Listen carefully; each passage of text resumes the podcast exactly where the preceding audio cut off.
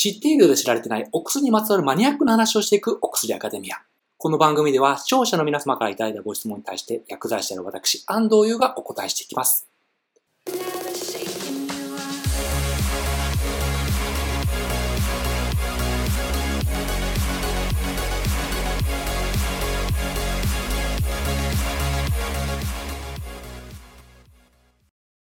改めましてよろしくお願いいたします。本日は G さんよりいただいた質問でございます。インフルエンザワクチンって接種する意味ってありますか？ワクチンを接種してもインフルエンザにかかる人もいるって聞きます。G さん、ご質問ありがとうございます。まず、いただいた質問に回答いたしますね。インフルエンザワクチンを接種する意味があるかといえば、えー、あります。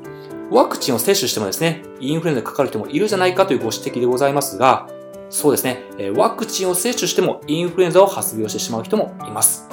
えしかしながらですね、インフルエンザワクチンの最大の接種目的は重症化を防ぐことなんですね。なので、インフルエンザワクチンを接種する意味は大いにあります。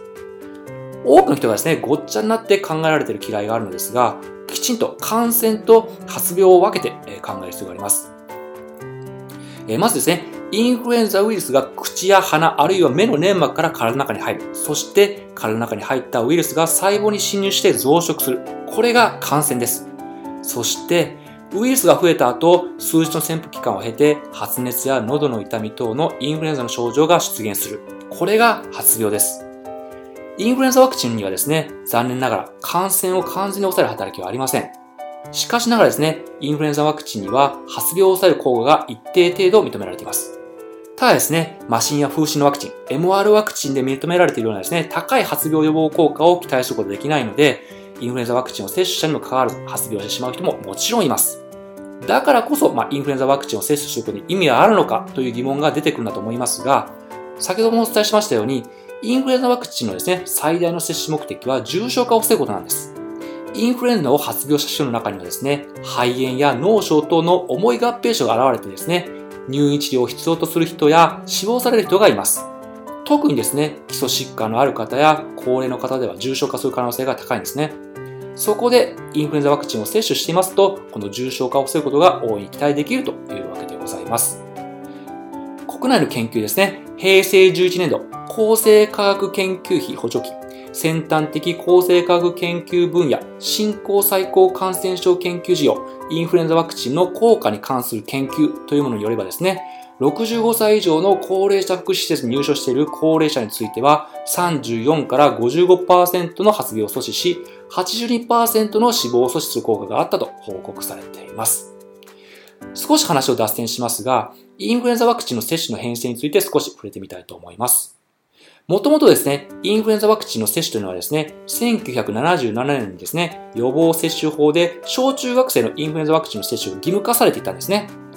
1987年までは9割以上の子供たちがですね、接種していました。これがですね、1987年には保護者の同意が得られた希望者への接種に変更されまして、さらに1994年にはですね、任意接種になったという流れでございます。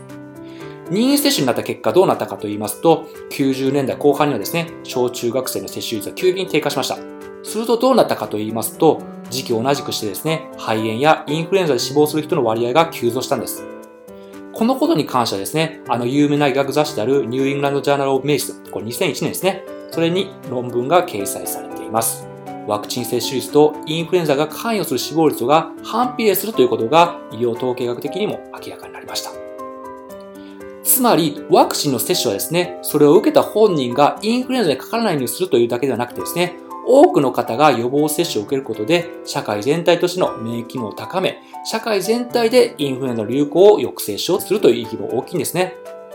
ということでまとめますと、インフルエンザワクチンは接種する意味があるのか？という質問に対して私の答えは接種する意味はあります。ただ、それはインフルエンザの発病そのものを予防するというよりも、インフルエンザの症状が重症化することを防ぐことが大いに期待されていまして、さらには、皆がワクチンを接種することで、社会全体でインフルエンザ流行を抑制しようとする裏の意味もあるよということでございます。長くなりましたが、今回は以上でございます。ご清聴ありがとうございました。